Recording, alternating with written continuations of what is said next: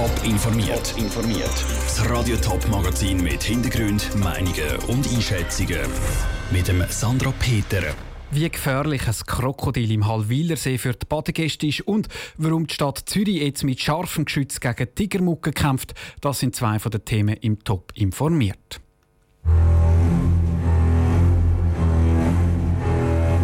Es ist ein bisschen wie im Film Der Weiße Hai. Passiert ist es aber nicht in den USA, sondern am Hallwilersee. Und das Tier ist nicht ein Hai, sondern ein Krokodil. Im See ist nämlich ein eineinhalb Meter langer Kaiman entdeckt worden von einem Fischer. Er hat den Kaiman gesehen, wo der ein Entli gefressen hat. Jetzt ist das Tier irgendwo im See unterwegs. Und das in den Sommerferien, wo jeden Tag tausende Leute an den See gehen baden. Gefährlich sagt der Keimann aber nicht, betont Bernhard Graser von der Kantonspolizei Aargau. Wir haben den Fachmann beizogen.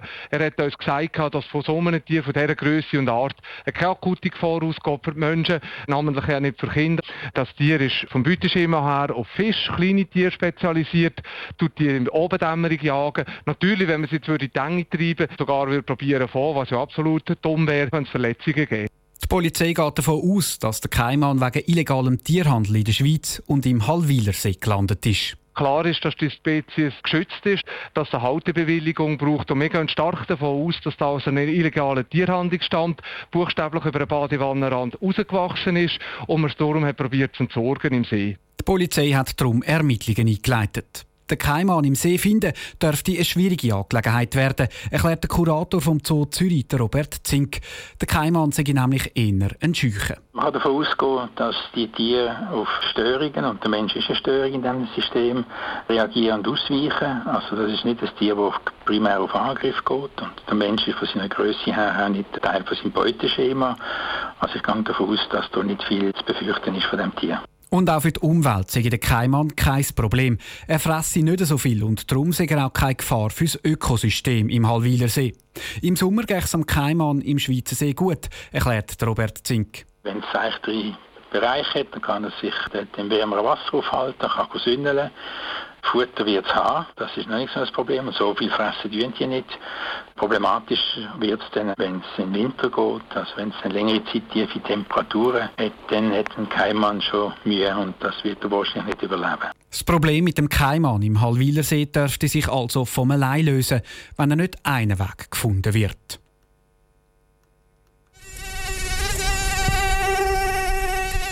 Die Mucke haben jetzt wieder Hochsaison. In der Stadt Zürich fliegt aber nicht nur die normale Stechmucke umeinander, sondern seit neuestem auch die asiatische Tigermucke. Zwar sind das nicht die ersten Tigermucken zu Zürich, aber die ersten, die den Winter überlebt haben. Was die Mucke für die Stadt und auch für die Bevölkerung bedeutet, Ruth Schmenzi. Gefunden worden sind Tigermucken zu Wollishofen. Aber nicht nur Tiere selber, sondern auch Larven und Eier. Und genau die sind ein Problem. Das will sich dann die Tigermucke immer mehr ausbreiten.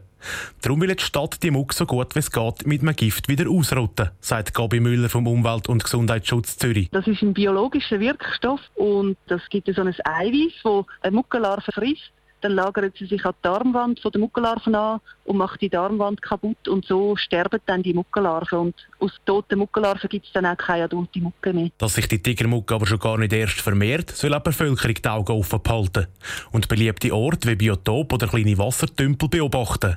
Wichtig ist auch, dass die gefundenen Tigermucken eingeschickt werden. Jeder, der eine schwarz-weiß gestreifte Mucke sieht, die nicht grösser ist als ein Fünfräppler, soll die möglichst fangen. Also wenn sie irgendwann an einer Wand sitzt, kann man ein Glas drüber stülpen und dann mit einem Papier das Glas zumachen und dann in den Tiefkühler stellen und nachher in ein Zündhölzschächtel rein tun, mit Watte polstert und dann uns einschicken oder vorbeibringen. Tigermucke kann tropische Krankheiten wie das Denguefieber übertragen.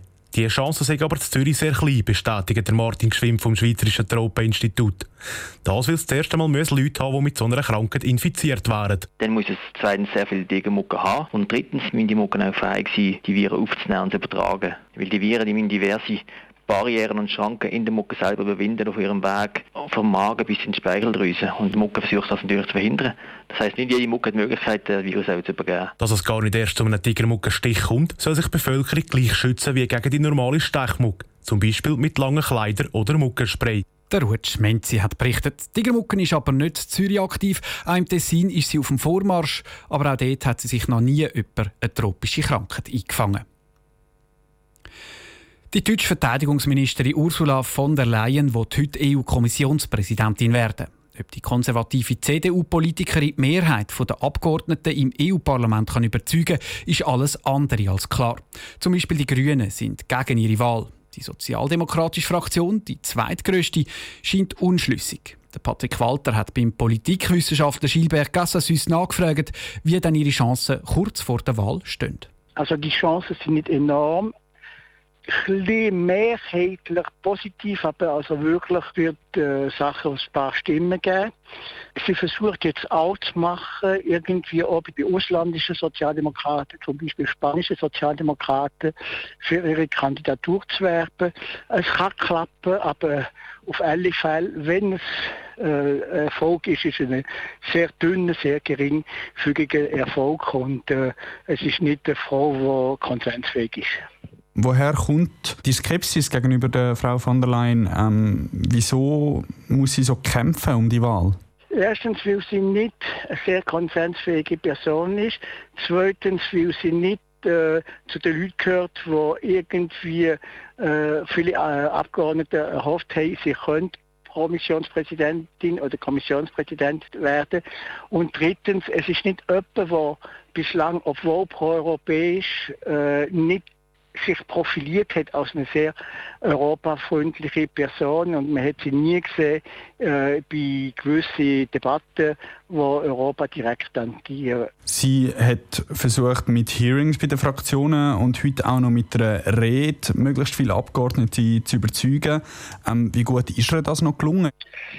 Irgendwie, ähm, was ihr ein fehlt, ist der Charisma. Sie ist eine überzeugte Europäerin, kann sehr gut Französisch, perfekt Englisch, selbstverständlich Deutsch ist ihre Muttersprache.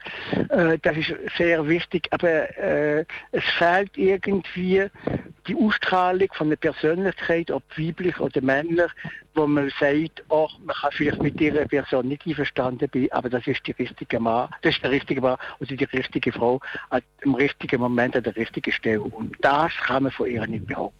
Der Politikwissenschaftler Gilbert Gassassus im Gespräch mit dem Patrick Walter. Vermutlich werden im letzten Moment aber doch noch einige Abgeordnete für Ursula von der Leyen stimmen, meint der Experte weiter. Der Moment der Wahrheit der kommt schon gleich.